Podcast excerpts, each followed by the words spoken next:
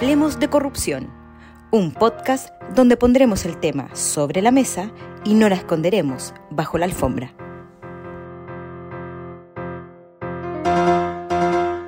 Hola a todos y todas, ya estamos en nuestro cuarto capítulo de Hablemos de Corrupción, el podcast donde hablamos de un tema que incomoda a muchos, no a nosotros, y que por lo mismo sigue siendo haciendo de las suyas. La idea de este podcast, como hemos dicho en episodios anteriores, es que Susana y yo tengamos un invitado para que nos hable de corrupción y para que nos ayude a, diseminar el mensaje que la corrupción es un problema de todos.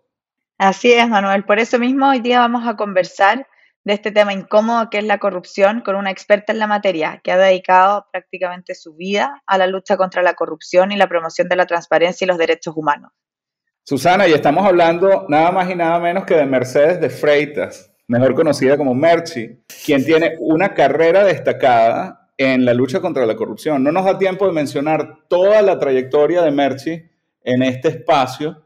Eh, vamos a tratar de, por lo menos rasgar la superficie de lo que ha hecho y para que nuestros, nuestros escuchas la conozcan.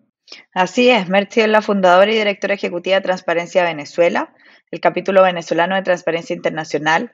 Además es vicepresidenta de la Fundación Tierra Viva, directora de Saillitas Venezuela y fundadora y directora de Vendata. Susana Merchi también ha participado en la redacción de varios proyectos de ley contra la corrupción, ley en pro, eh, pro transparencia y, y de acceso a la información pública. Y en su país también ha denunciado la corrupción en el ejército, en el Poder Judicial, en la empresa petrolera PDVSA, casos de violación de los derechos humanos, delitos electorales, abuso de poder ante el Tribunal Supremo de Justicia de Venezuela y ante la Comisión Interamericana de los Derechos Humanos. La labor de Merchi, además de, me imagino, estresar mucho, este, no solo a Merchi por la carga de trabajo que tiene, sino también a los corruptos que, que Merchi denuncia todo el tiempo, le ha valido varios reconocimientos importantes, como el premio, premio anual de liderazgo anticorrupción por el Anti-Corruption Working Group de SA-COA en 2019. Bienvenida, Merchi. Tu experiencia es enorme, pero queremos seguir conociéndola a través de esta conversación. Muchísimas gracias. Yo encantadísima de conversar de ese tema con ustedes, además. Y, bueno, sí, yo, yo la verdad he hecho mucho, pero en Venezuela nos falta todavía muchísimo por hacer porque la corrupción va ganando. Así es, Merchi, y es lamentable y por lo mismo queríamos hablar también de Venezuela, lo mismo que tú decías, como por años la corrupción ha coaptado todos los espacios de poder. ¿Y, ¿Y, cómo ves tú la evolución de la corrupción en tu país? ¿Cuál es la situación actual hoy día y los temas que más te preocupan hoy día en el presente respecto a Venezuela y la corrupción? Bueno, lo que más me preocupa es que la corrupción se ha hecho sistémica, es parte de, la institucionalidad venezolana. Lamentablemente, eh, nosotros lo que hemos estado viendo es que eh, el Estado venezolano eh, no solamente es cómplice, apoya permite la existencia de los grupos del, crimen organizado transnacional, sino que la élite en el poder ha eh, capturado el resto de las instituciones del Estado y desde esa élite se controla el Estado para beneficio propio, porque lo que estamos viendo es que si uno analiza las diferentes economías ilícitas en Venezuela, eh, pues entonces uno puede ver que eh, algunos miembros de la élite en el poder tienen beneficios de ello. Y para tener beneficios y mantener no solamente seguir la, captura de la renta del país, sino la impunidad, necesitan entonces contar con el control absoluto del sistema de justicia, de los órganos de seguimiento, de Contraloría, eh, y bueno, del resto de los órganos que podrían poner en peligro el mantenimiento de este eh, grupo en el poder. Eh, pero mm, el tema de Venezuela no se queda solamente en las fronteras, como estamos hablando de gran corrupción, eh, no solamente por las cifras estrambóticas, extraordinarias que, están detrás de los casos de corrupción, sino porque tiene alcance internacional. La corrupción en Venezuela eh, ya tiene, hasta donde hemos podido identificar hasta ahora, abierto 116 casos en 22 países, en los sistemas de justicia de 22 países, con cifras eh, por encima de los 60 mil millones de dólares. Eh, entonces, bueno, la verdad es muy preocupante porque esta, eh, esto se ha convertido en una red en donde el Estado eh, y los mm, grupos criminales ya forman una, están en la tercera fase de la criminalidad que llaman simbiótica y donde pues es muy difícil identificar dónde termina el Estado y dónde empiezan las, las redes criminales. Creo que el ejemplo que ustedes seguramente conocen es el tema del oro, el estado minero, el, estado Bolívar, que es el en donde se encuentra el arco minero del Orinoco, es una. El contrabando masivo de, gasolina, eh, a pesar de los cambios que hay. Em, la presencia del narcotráfico eh, y, la, y el uso de Venezuela como tránsito. Todo eso y mucho más no se explica sino por la corrupción. Merchi, en un momento, en una entrevista que diste hace, hace muchos años, este, dijiste Hugo Chávez es el más corrupto de la, el mayor corrupto de la historia, ¿no? Obviamente Hugo Chávez ya no está, ¿no? ¿Alguien lo ha desplazado? ¿O eso sigue siendo así? O sea, ese fue, ese fue el, el referente de mayor corrupción en un gobernante. O, o, o, las cosas han empeorado y hay otro, hay, hay, hay un sucesor en cuanto a, a ese título del más corrupto de la historia. Bueno, creo que el presidente actual, Nicolás Maduro, está ahí dándole la pelea, ¿no? Cuando yo decía que Chávez era el mayor corrupto, era por, porque todas las decisiones que se tomaron durante sus larguísimas décadas de, gobernante lograron cambiar eh, eh, las estructuras del Estado, el mismo Estado de Derecho, o sea, la misma separación de poderes, el sistema de check and balance republicano. Em, destruyendo eh, las relaciones de pesos y contrapesos y permitiendo que todo el Estado funcionara en función, para responder a, las, a los intereses de este grupo en el poder. Eh, intereses que no eran eh, ningún beneficio para la población, sino un beneficio personal y particular de ese grupo en el poder. Y bueno, creo que la, el ejemplo o la, o la la, el indicador más claro de que eso es así son los más de 6 millones de venezolanos que han huido del país porque no pueden vivir en Venezuela, porque no tienen futuro, porque no hay servicios, porque es peligroso, porque los persiguen o porque eh, el hambre los obliga a salir huyendo del país. Eso en el país eh, que recibió unos recursos extraordinarios, con un precio del barril como nunca antes durante décadas, durante muchos años. ¿no? Entonces, yo sí creo que eh, no era solamente Hugo Chávez, era Hugo Chávez y todo el grupo en el poder que lograron transformar. No hay que olvidar eh, la presencia nefasta de Rafael Ramírez, destruyendo y apoderándose de la empresa petrolera. Por cierto, prontamente vamos a sacar un informe que los invito a leer sobre cómo, qué pasó en la industria petrolera venezolana, que era una de las tres más importantes del mundo, para en una década destruirla y eh, destruir la posibilidad de, hasta de producción y además que de PDVSA salen casi todos los recursos de los casos de corrupción de los que tenemos noticia.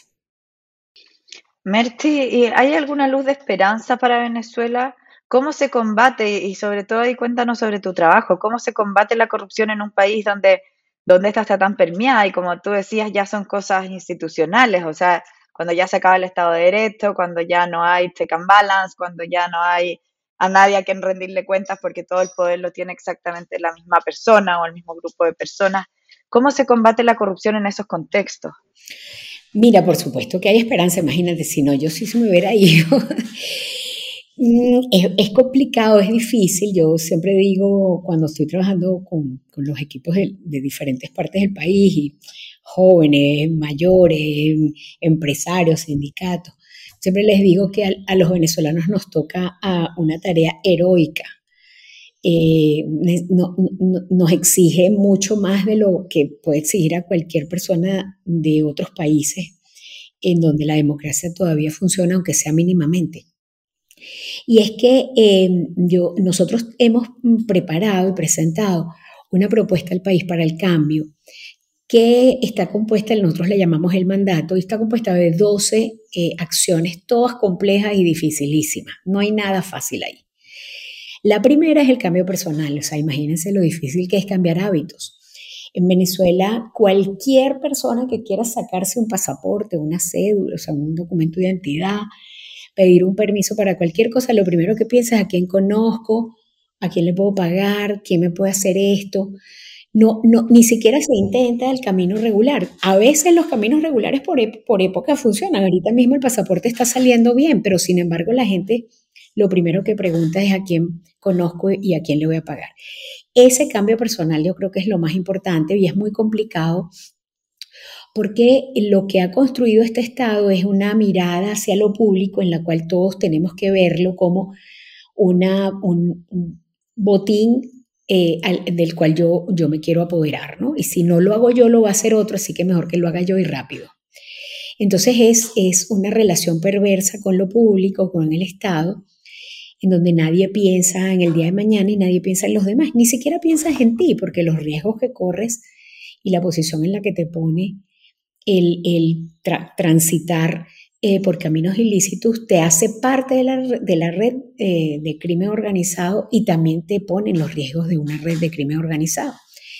Eh, entonces, creo que ese cambio personal tiene que ver con que desde los políticos, por supuesto, el liderazgo tiene una, una responsabilidad imperiosa, importante, que no ha cumplido ninguna de los, hasta ahora, en, en ninguno de los dos grupos que se bueno, o no todos los grupos que se pelean por el poder han mostrado señales claras y contundentes de un manejo pro de lo público.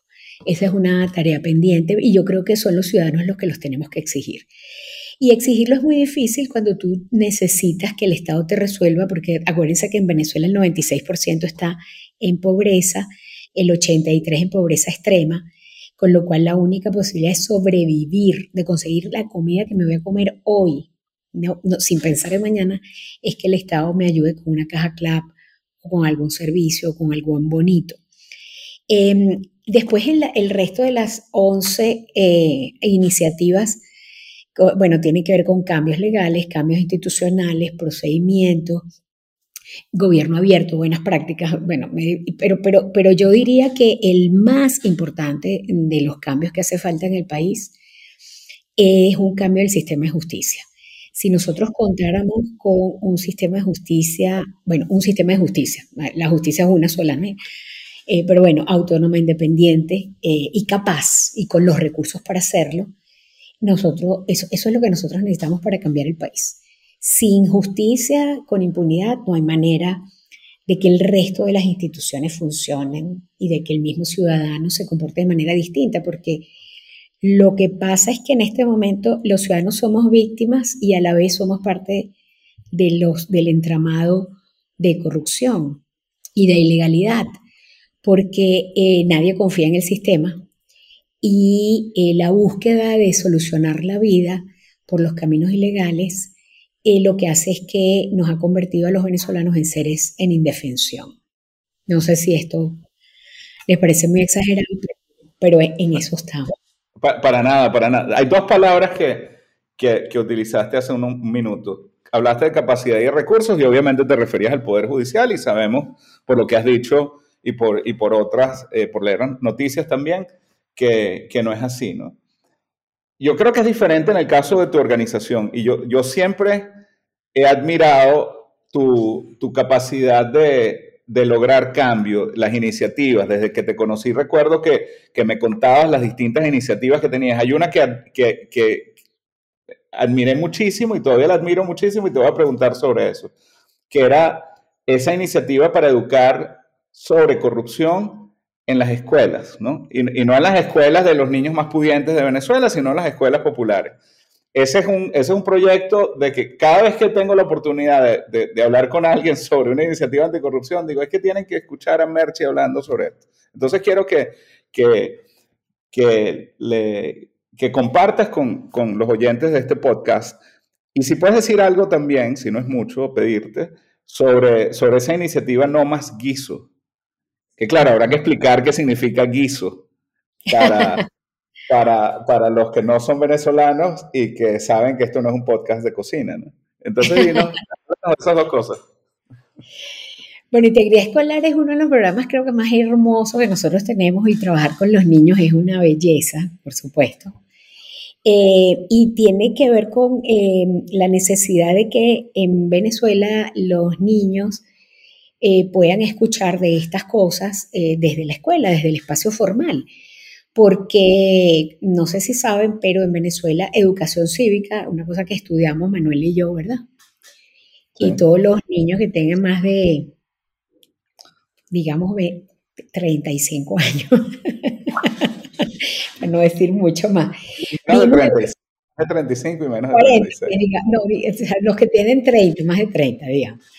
Porque, em, porque pronto, cuando llegaron a la escuela esos niños, em, el, el, gobierno de Hugo Chávez eliminó educación cívica, donde te enseñaban eh, las estructuras del Estado, eh, cómo se, eh, los derechos ciudadanos, para qué servía una alcaldía, cuál era la diferencia entre un poder y otro, cómo era la justicia. bueno, eso, el comportamiento cívico y la responsabilidad ciudadana de construir el Estado. Eso lo, lo eliminaron.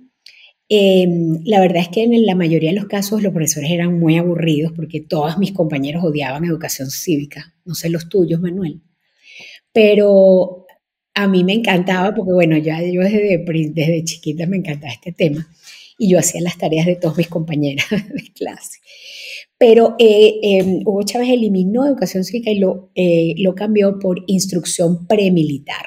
Entonces, desde ahí ustedes ya ven cuál era la orientación de ese gobierno.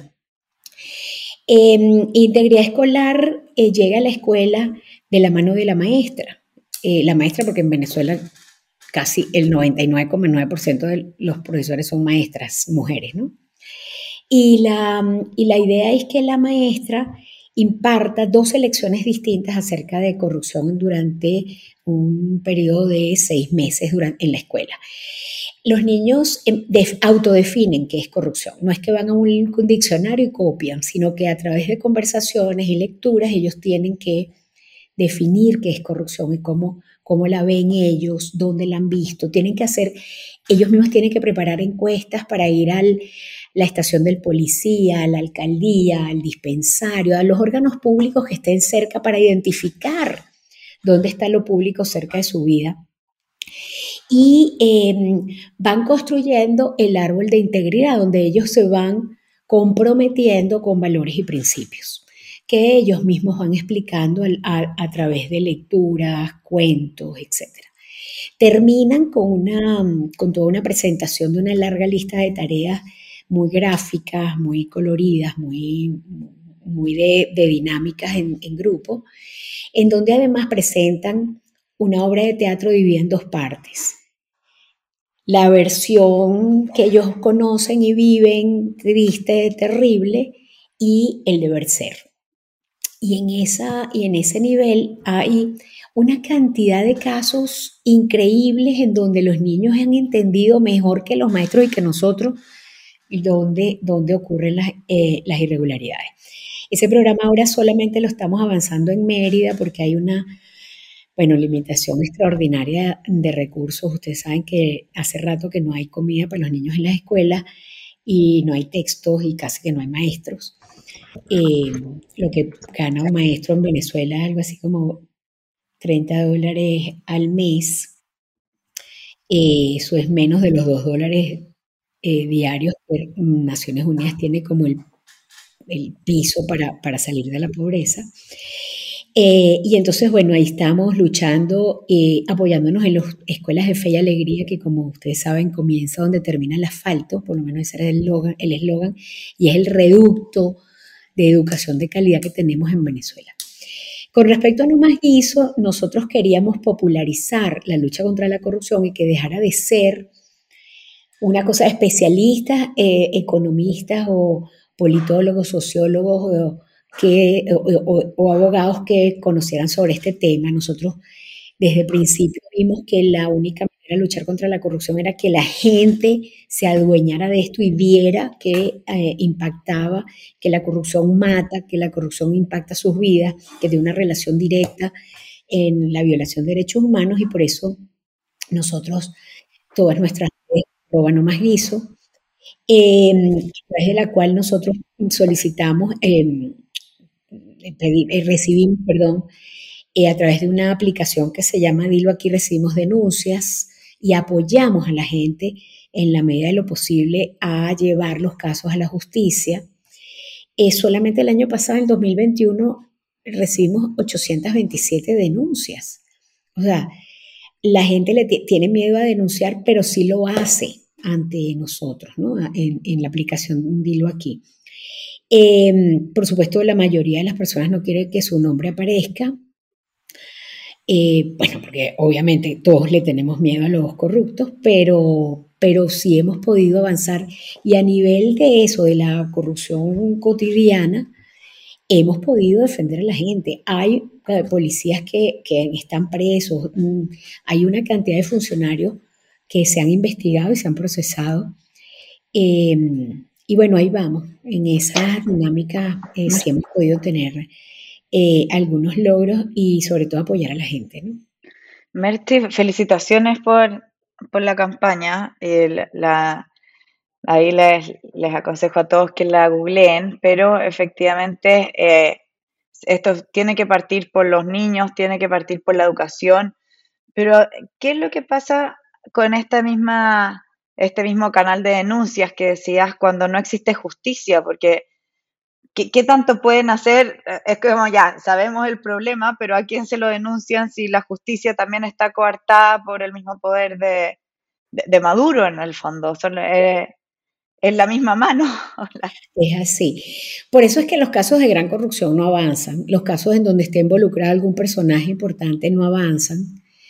Pero los casos pequeños, o sea, el policía o el grupo de policías que arremete contra una familia que se lleva preso a un chico y cobra eh, por soltarlo, le cobra, además que esto ocurre en las familias más pobres. Entonces, cuando un grupo, por ejemplo, tenemos tantos casos de, policías eh, o de mm, personal de la Fuerza eh, de, Defensa, de la Fuerza Armada, que a los que ataca son a los más pobres, a los más indefensos, a los que menos tienen. En ese caso, nosotros sí tenemos victorias porque no están involucrados personas del alto gobierno, ¿no? Mientras no estén involucradas personas del alto gobierno, nosotros podemos avanzar. No te digo que tenemos éxito en todos, por supuesto que no, lamentablemente, pero eh, todas esas denuncias nos permiten entender dónde está funcionando y cómo funcionan los mecanismos de la corrupción cotidiana. Eh, esa que está impactando a todo el mundo. Lo que pasa, lo que nos hemos encontrado, que es que es una cosa terrible, es que a veces el, victimario también es víctima. Cuando nos, denuncian que, por ejemplo, eh, una enfermera o un enfermero le quiere cobrar 20 dólares a una persona por llevarla a hacerle un examen de sangre o qué sé yo. Em, Resulta que es que esa persona está cobrando esos 10 o 15 dólares porque con eso va a comer. Eh, entonces es, es, un sistema en el que ha, convertido a todo el sistema en víctima y a la vez en victimario. Y los, los, mineros, los mineros del arco minero, por eso se les dice eh, mineros ilegales. Y ellos se molestan cuando uno le dice mineros ilegales, porque es que además eh, es una, es una cosa loca, son ilegales porque la, ley se supone que lo prohíbe, pero ellos le venden su, su material a, a, una órgano, a una empresa en donde el Estado es socio. Y al lado de la mina donde están destruyendo el ambiente, donde están abriendo boquetes y donde están hay áreas eh, grandísima, donde ya no hay vegetación, donde han destruido una, una, un, eh, ecosistema súper débil. Eh, al lado está la Fuerza Armada, está la Guardia Nacional, está el policía, está el DGCIN, está el, SEBIN. Lo hacen ahí, está todo el mundo participando. Entonces es ilegal ese minero que además vive de una forma paupérrima, este, que come en el suelo, que duerme en una casa hecha con los sacos de la CBM, de la Corporación Venezolana de Minería. Eh, es, esa persona que está allí mm, arriesgando su vida diariamente, metiéndose en unos huecos de 23, 40 metros, sin ninguna tecnología, ningún sistema de seguridad, que trabaja con las manos, entonces se destruye, que usa el mercurio con las manos y se lo pasa para, para, para hacer el proceso de amalgamar eh, el, oro de, las piedras a través del, molino. Es, es ilegal, es víctima, es criminal, es víctima. y lo que queremos es que están en indefensión, sí, es muy complejo. Es muy complejo. tú, tú eres parte de un del, del, capítulo Venezuela, obviamente, que, que, es a su vez parte de una, de una organización internacional. E imagino que eso, aunque, aunque estás muy enfocado en Venezuela y llevas muchos años en, en, en ello, imagino que cuando interactúas con tus colegas de capítulos nacionales de otros de otros lugares puedes, este, puedes comparar, ¿no? Puedes comparar Venezuela con otros países latinoamericanos. Pensando en la región, y para salirnos de Venezuela, nos, nos, queda poco tiempo, pero, pero quisiera preguntarte algo sobre, sobre el resto de la región, sobre América Latina. ¿Qué otro país ves con preocupación? Bueno, Nicaragua, imagínate cómo no verlo con preocupación. Eh, y, pero veo con mucha preocupación El Salvador va avanzando a pasos agigantados hacia un sistema cooptado en donde no hay manera de check and balance y lo que va directo es a, una, bueno, bueno, en gran parte ya está, ¿no? Em, un, Estado eh, con grandes debilidades y un aumento de la corrupción y de, de la democracia y de la violación de derechos, que para mí siempre van unidos. Em, me preocupa, por supuesto, México y la violencia y la irresponsabilidad de los gobiernos, sean de cualquier tolda política, que no, que no respetan los sistemas mínimos de, control y que permiten eh, que los intereses personales y la demagogia y el populismo eh, sean la bandera para, avanzar. Em, bueno, me, preocupa también la debilidad de los sistemas de justicia en toda América Latina. Todos estos espacios que, uno ve, el fiscal de este país, el, Tribunal Supremo del otro, los, jueces de, tal otro país. Creo, veo con preocupación los sistemas de justicia de América Latina, por supuesto nada que ver con el nuestro, salvo quizás Nicaragua, ¿no? Para no hablar de Cuba, porque ya obviamente ese ya es un país que no es democrático, declaradísimo, eh, y Nicaragua tampoco, pero, pero me parece que todos los países de América Latina deberían poner las barbas en remojo y, y hacer un análisis real del sistema de justicia. Y qué es lo que está pasando y por qué se permiten esas debilidades y consecuencias de esas debilidades. Yo creo que si uno empieza a permitir esas, esas mm, pases de, de grises en los sistemas de justicia, y se van creando los espacios más grandes en donde se, se, van abriendo y aumentando eh, las personas que están dispuestas a avanzar eh, para cooptar los sistemas de justicia. Y mientras los ciudadanos no decimos nada, mientras la academia no dice nada, o lo decimos y ya no tenemos voz, nuestra voz se ha apagado, eh, pues ahí podemos avanzar eh, lamentablemente hacia una, eh, a un estados no democráticos y hacia estados autoritarios. Merti, ¿y qué rol tiene el sector privado en esto? Yo me acuerdo que una vez hace mucho tiempo, en una conversación tú me decías, antes de hablar del sector privado en Venezuela hay que solucionar 1.500 cosas. Pero, eh, pero, ¿qué es lo que pasa? Hoy día hay empresas globales que se dicen que, luchan contra la corrupción o que, tienen grandes códigos de ética, pero al mismo tiempo es un secreto a voces que para poder operar en Venezuela es casi imposible no hacer, hacerlo sin, sin terminar pagando sobornos. Entonces, ¿cómo te ha tocado también esa relación y, y cuál es el rol que efectivamente tienen las empresas? Pensando que hoy día las empresas multinacionales, globales, tienen a veces más poder que los mismos gobiernos, que los mismos países. ¿Se puede hacer algo? Sí, sí, Susana, lo que pasa es que en Venezuela casi no hay empresa privada. O sea, nosotros no tenemos eh, una, empresa privada bollante, caminando, salvo la que ha ocurrido en los últimos año y medio, en donde estamos viendo que hay unas empresas que empiezan a aparecer o que tienen tiempo en Venezuela, pero que se apoyan en la élite en el poder y, es lo que te decía antes. Uno no sabe dónde es el gobierno y dónde es esto, estos grupos porque participan, son aliados de hace mucho tiempo. Eh, cuando uno hace el rastreo, eh, eran aliados en empresas anteriormente o eh, son eh, personas que han sido proveedores del gobierno desde hace mucho tiempo eh, y que en la mayoría de los casos son testaferros facilitadores del proceso, ¿no?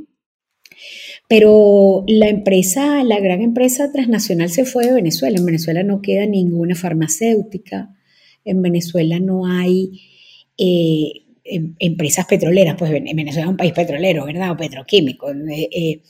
Entonces allí debería estar la gran fuerza, queda, hay una pequeña acción de, por ejemplo, de Chevron mínima eh, que sirve para cobrar deudas que tiene Chevron. Eh, se habla de una apertura, esperamos la apertura, Venezuela necesita inversión, pero fíjate tú, es que ni China ni Rusia, o sea, tenemos empresas rusas, por supuesto, tenemos empresas chinas, pero desde el 2016 China no mete un solo dólar, bueno, o yen o, la moneda que sea en Venezuela. Y Rusia no invierte nada desde el 2017. Así que en Venezuela no hay inversión desde hace muchísimos años. La, nosotros no tenemos Banco Mundial, el Banco Interamericano de Desarrollo no tiene operación, la CAF eh, está en sus mínimos. De hecho, aquí estaba la sede, pero la mayor cantidad del de, el equipo que, era la sede en Venezuela está trasladado, está fuera del país.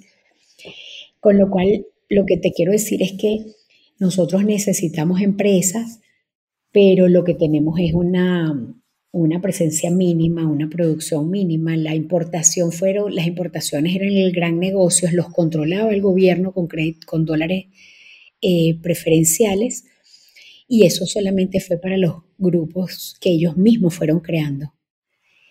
Em, a mí me preocupa, por ejemplo, ahora que se habla de una apertura, eh, que la inversión sea opaca, que, la, que la, esta reprivatización o desestatización parcial de algunas empresas públicas. Nosotros hemos identificado 959 empresas propiedad del Estado en Venezuela.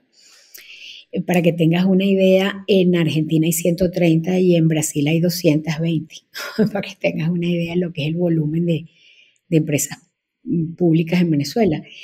Em, ahora, ¿cómo va a ser esa, esa participación? ¿Va a ser opaca? ¿No se va a, vamos a permitir la, la, que sigan entrando capitales corrosivos, esos capitales que siguen apostando al autoritarismo, a la violación de derechos, a, la, a los crímenes ambientales, eh, que vienen de, países hostiles.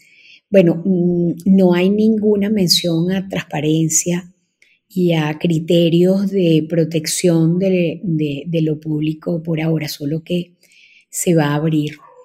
No tenemos ninguna esperanza de que eso sea distinto, a menos que eso se permita eh, basados en el proceso de negociación, que la verdad nosotros esperamos que se abra, se reabra en Venezuela, porque sin un proceso de negociación en donde se pongan condiciones y se cumplan y haya algunos elementos que exijan y que permitan de verdad el cumplimiento de esas exigencias, pues no hay una salida democrática e íntegra para el país, ¿no?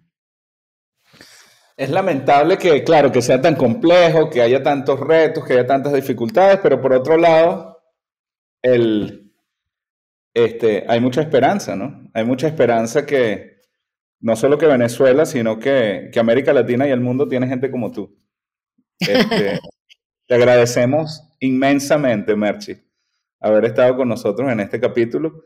Si no fuese porque tenemos tiempo limitado, por supuesto que esto duraría horas y horas, pero eso lo que significa que te vamos a invitar otra vez. Este, Pero muchísimas gracias. No, gracias. Muchas, muchas gracias, Merchi. Muy interesante, como decía este Manuel. Hace falta estos espacios. Y, y, efectivamente, eh, por lo mismo que, que, acá hablando de corrupción, también ayudamos a las personas a entenderla y, y a no tratar de, de, no mirarla solamente porque es un tema que nos incomoda. Muchísimas gracias, chicos. Así que muchas gracias, Merchi. Saludos. Como siempre cerramos, que no olviden que el primer paso para prevenir la corrupción y luchar contra la corrupción es hablando de ella. No se pierdan el próximo capítulo de Hablemos de Corrupción con otro interesante invitado. Recuerden que pueden compartir y suscribirse a nuestro podcast en Spotify y activar las notificaciones para que no se pierdan de ningún capítulo. Nos vemos en el próximo capítulo y muchas gracias Merti nuevamente.